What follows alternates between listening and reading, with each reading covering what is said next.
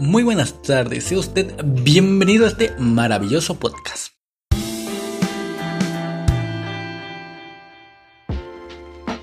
Muchas gracias por perder tu tiempo conmigo. Nah, no es cierto, güey, no es cierto. Hoy les presentaré este podcast que se llama... Eh, pues, ¿Cómo está en el título, güey?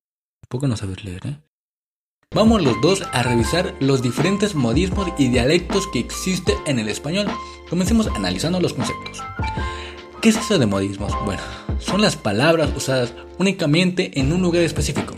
O sea, igual que chido que un niño te esté enseñando esto, pero mira, no es mi pedo.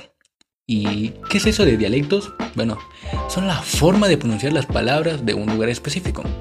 Mira, te doy un ejemplo así, facilito para toda la familia.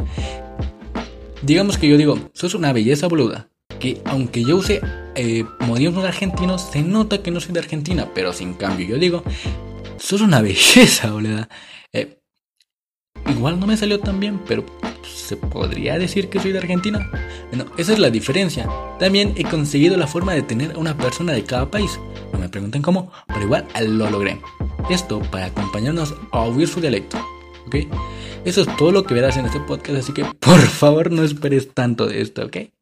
Mm, ¿Cuáles son los dialectos que veremos en el podcast? Bueno, como algunos ya saben, o, tal vez no, yo soy de Ecuador, a que no lo habías venir, ¿eh? Así que evidentemente el primer capítulo será de mi hermoso Ecuador. Mira, te daré la lista por si acaso.